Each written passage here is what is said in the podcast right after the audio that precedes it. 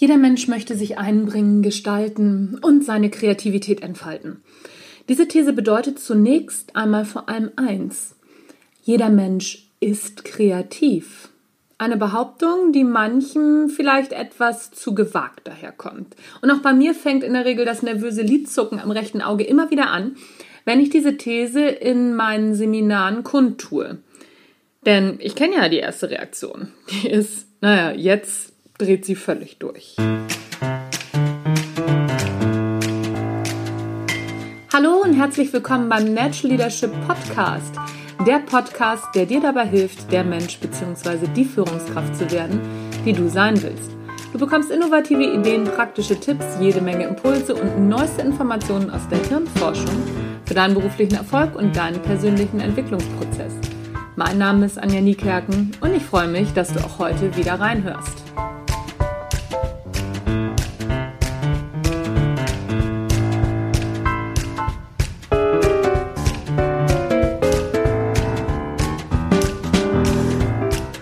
Kreative Entfaltung ist ein Grundbedürfnis und jeder Mensch ist kreativ.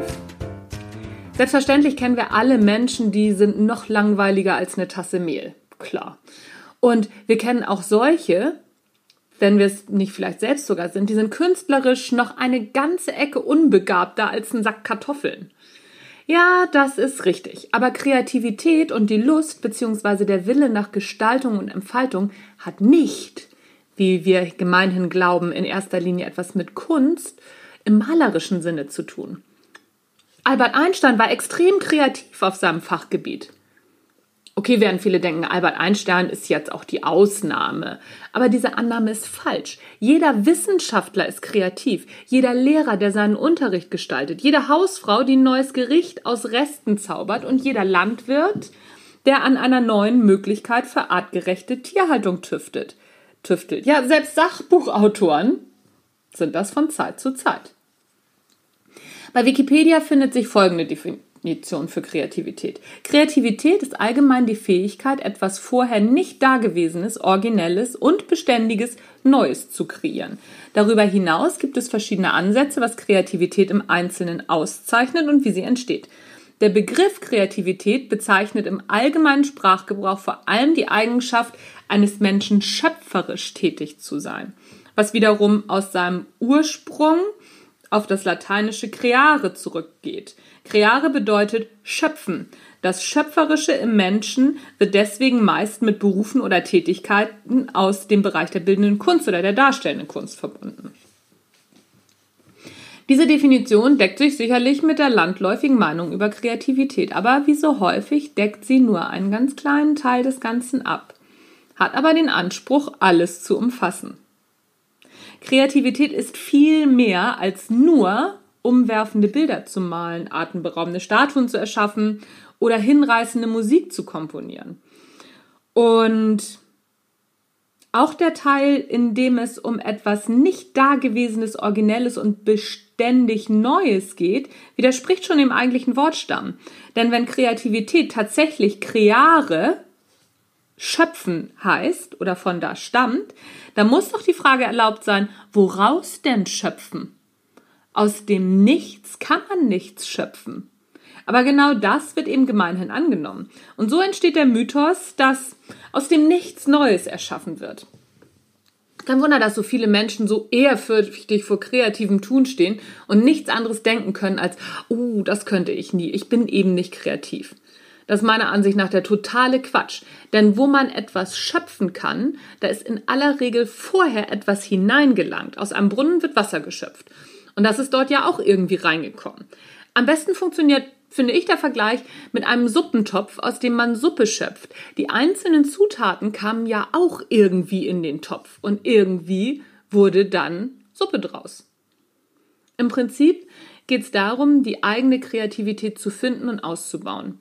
Bei mir hat das auch eine Weile gedauert, bis ich erkannt habe, dass meine kreative Begabung weder im Schreiben von Geschichten noch im Kreieren von Werbekampagnen liegt, sondern in der Zusammenstellung, Darstellung und der Aufbereitung von wissenschaftlichen Fakten. Rainer Holm-Hadulla, Professor für psychotherapeutische Medizin, der hat 2013 in einem Zeitinterview gesagt, alles ist schon einmal gedacht worden.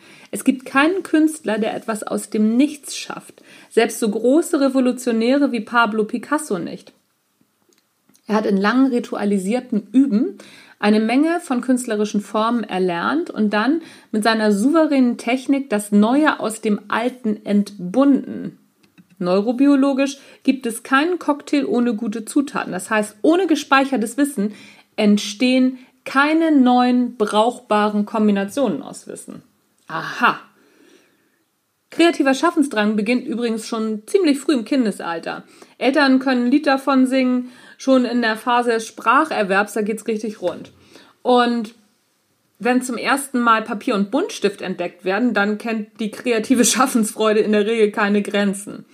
Das scheint uns also in die Wiege gelegt zu sein. Vielleicht steckt schon so eine erste Ahnung von Selbstwirksamkeit da drin. Die Idee, selbst etwas zu erschaffen. Spannend wird es dann auch, wenn erste eigene Wortschöpfungen, von denen alle Eltern berichten können, auf den Plan treten. Mein Sohn zum Beispiel, der kam mir irgendwann mal im Kindesalter entgegen mit seinem Holzschwert und brüllte, ich verschwerter dich. Ich fand diese Wortschöpfung natürlich super und in sich auch logisch und tue es bis heute. Wikipedia weiß in diesem Zusammenhang zu berichten, dass sich von frühester Kindheit an eine Plastizität des Gehirns, Neuroplastizität, findet, so dass sich das Organ selbst organisieren und ständig kreativ mit seiner Umwelt austauschen kann. Da schon Säuglinge Reize aus der Innen- und Außenwelt wahrnehmen und aktiv verarbeiten. Dann geht man davon aus, dass schon in sehr jungen Jahren ein Bild von der eigenen Umwelt bewusst kreiert wird. Vor dem Hintergrund, vor dieser, mh, hm, sagen wir mal, Erklärung, macht natürlich diese Wortschöpfung von meinem Sohn auch einfach Sinn. Es ist immer ein, was kommt rein, das wird verarbeitet und dann in etwas gepackt, was man selber schon verarbeiten kann. Und verschwertern konnte er halt verarbeiten. Dass es nicht verschwertern heißt, das wusste er eben noch nicht. Damit sind wir nun schließlich und unendlich im Gehirn angekommen. Allerdings ist die Wissenschaft hier noch nicht einmal in den Kinderschuhen. Denn kreative Prozesse lassen sich nicht so einfach einfangen, wie wir das gerne hätten. Sie sind flüchtig und vor allem sind sie nicht planbar. Dies müssten sie aber sein, damit sie im Gehirnscan sichtbar gemacht werden könnten. Eins steht jedoch auf jeden Fall schon mal fest. Die linke rationale Gehirnhälfte und die kreative rechte sind ein Mythos oder umgekehrt die rationale rechte Gehirnhälfte und die kreative linke, was auch immer da erzählt wird. Auch wenn viele Kollegen damit gern noch hausieren gehen. 2012 legten Forscher der University of Southern California Probanden unter den Hirnscanner. Die Aufgabe, aus verschiedenen Formen in ihrer Vorstellung ein Gesicht zu kreieren. Das Ergebnis war eindeutig. Die rechte Hirnhemisphäre ist aktiver, aber auch die linke ist mehr involviert als bei nicht kreativen Aufgaben. Fazit, Kreativität braucht beide Seiten der grauen Masse zwischen unseren Ohren. Und das eben ganz und gar. Denn bei kreativen Prozessen sind unterschiedliche Hirnregionen beteiligt. Aber bisher konnte keiner Region tatsächlich die Kreativität zugewiesen werden. Also das heißt, ein Kreativitätszentrum im Kopf scheint so nicht zu geben. Wie immer bestätigen auch hier Ausnahmen die Regel.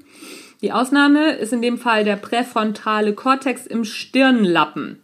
Die Psychologen Arne Dietrich und Riam Kenzo von der Amerikan äh, von der University äh, nochmal von der American University of Beirut kam 2010 zu dem Ergebnis. Das ist nicht zwingend erstaunlich, denn der präfrontale Kortex ist für relativ viele geistige Prozesse mitverantwortlich. Allerdings merken die Forscher auch an, dass seine genaue Rolle fraglich ist. Denn manchmal kommt die Kreativität auch ohne ihn aus. Das ist schon alles sehr verwirrend. Eins ist allerdings recht klar. Wenn wir eine gute Idee haben, dann ist das immer ein gutes Gefühl. Das kennt jeder.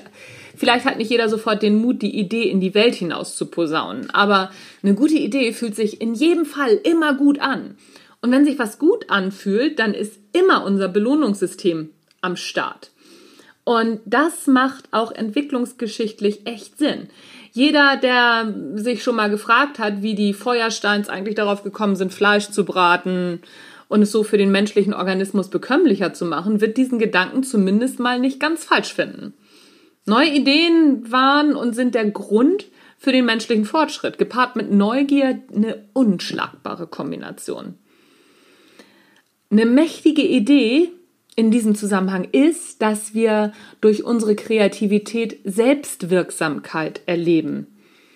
Ich erkenne mich selbst in dem, was ich tue, beziehungsweise in meinen Ideen, die ich ja erschaffe.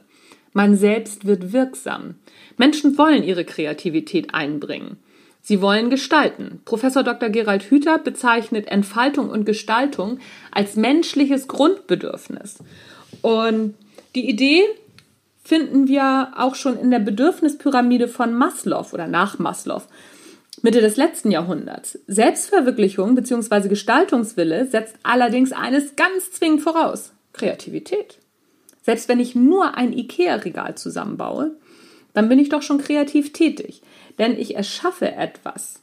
Und wenn wir ehrlich sind, dann ist der Aufbau eines IKEA-Regals tatsächlich kein stumpfes Nachbauen, da die Anleitungen in der Regel nicht hilfreich sind und die Bausätze meist unvollständig. Und was noch dazu kommt, die wenigsten Hobbyhandwerker lesen überhaupt die Anleitung. Das mag für manche noch keine kreative Leistung sein, aber es ist der erste Schritt dahin. Ich habe auch schon mal Gerüchte gehört, dass IKEA das mit Absicht macht, dass Teile nicht da, dabei sind oder dass die Anleitungen nicht komplett vollständig sind. Weil in dem Moment, wo du etwas kreativ erschaffst, beziehungsweise je mehr Anstrengung du in etwas investierst, umso lieber magst du das Teil nachher. Das ist ein Unterschied, ob jemand anders das für dich aufgebaut hat oder ob du dir selber irgendwie einen Ast gezimmert hast an diesem Ding.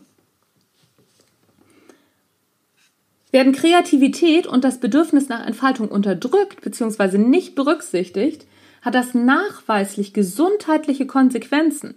Das ist eine wahnsinnige Erkenntnis, die gar nicht so neu ist. 1976 stellte Ellen J. Langer, Professorin an der, Professorin an der Harvard University, mit ihrer Kollegin Judith Roden fest, dass mangelnde Gestaltungsmöglichkeit fatale Folgen für die menschliche Gesundheit hat und sogar früheres Verscheiden, also Ableben zur Ursache haben kann. Verscheiden ist ja auch ein tolles Wort, war ja auch wieder, war ja auch wieder gerade kreativ. Naja, anyway.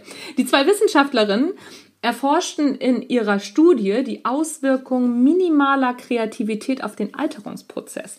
Dazu sind sie ins, in ein Seniorenheim gegangen und haben zwei Gruppen eingeteilt. Die eine Gruppe sollte Zimmerpflanzen pflegen. Da, dabei ging es nicht nur um stumpfes zweimal pro Woche gießen, sondern es ging darum, den besten Platz zu finden und einen entsprechenden Pflegeplan zu machen. Und die Gruppe wurde zusätzlich ermutigt, ihr Leben und ihre Umwelt aktiv zu gestalten. Beispielsweise sollten sie darüber entscheiden, wo sie ihren Besuch empfangen wollten und welche Filme sie sehen wollten. Der Kontrollgruppe wird gesagt, sie bräuchten sich um gar nichts zu kümmern, das Personal würde alles für sie erledigen. 18 Monate später war die aktive Gruppe nicht nur vitaler, geistig fitter und gesünder, sogar die Sterblichkeitsrate war 50 Prozent, das muss man sich mal reintun, 50 Prozent niedriger als in der inaktiven Gruppe. Die Schlussfolgerung liegt auf der Hand. Wird das neurologische Bedürfnis nach Entfaltung und Gestaltung, der Drang nach Selbstwirksamkeit nicht befriedigt, hat dies dramatische Auswirkungen auf unsere Gesundheit. Und wer einigermaßen pfiffig ist und schnell eins und eins zusammenzählt, kann sich vorstellen, dass in den meisten modernen Jobs genau das vollkommen zu kurz kommt. Welcher Berufangestellte darf denn tatsächlich mitgestalten? Häufig dürfen sie nicht mal ihre Zimmerpflanzen aussuchen, geschweige denn gießen. Das macht dann nämlich eine dafür zuständige Abteilung oder ein gesondert beauftragtes Unternehmen. Das ist gut gemeint, aber nicht gut gemacht. Wer einen hohen Krankenstand in seinem Unternehmen beklagt, sollte sich im ersten Schritt einmal fragen, wie viel Mitgestaltungsmöglichkeiten seine Mitarbeiter tatsächlich haben. Und mit einfachem Blumengießen ist es in dem Zusammenhang vielleicht nicht unbedingt getan. Aber es ist ein erster Schritt. Wir müssen ja nicht immer gleich das allergrößte Rad drehen. Einfach mal darüber nachdenken, was wir schon in kleinen Schritten machen können. Zum Beispiel die Pflanzengestaltung, die Raumgestaltung mal wieder den Mitarbeitern in einem gewissen Maße überlassen. Wie wäre denn das mal? Kleine, einfache Schritte am Anfang.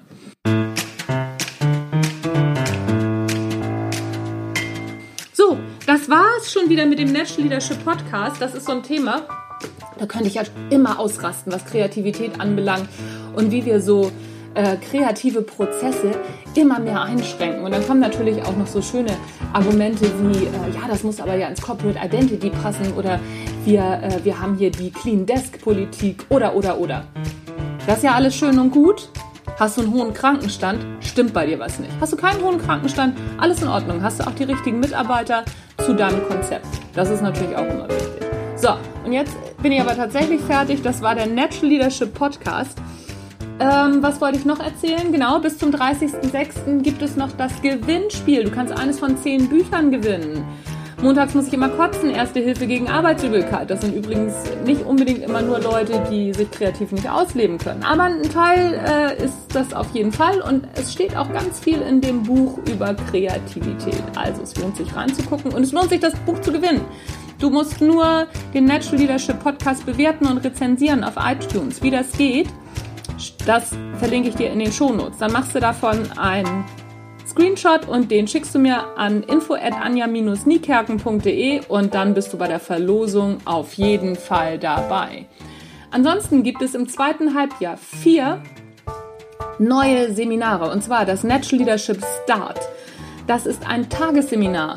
Da kannst du dabei sein, schon für 199 Euro und kannst mal gucken, ob das Natural Leadership Konzept, ob das was für dich ist und ob du dann mal zweieinhalb Tage zum Natural Leadership Basic kommen willst und da nochmal deine Welt auf den Kopf stellen lassen möchtest. Das war's von mir für heute. Mein Name ist Anja Niekerken. Du hast gehört den Natural Leadership Podcast. Attacke los. Eine schöne Woche wünsche ich dir. Bis zum nächsten Mal. Tschüss.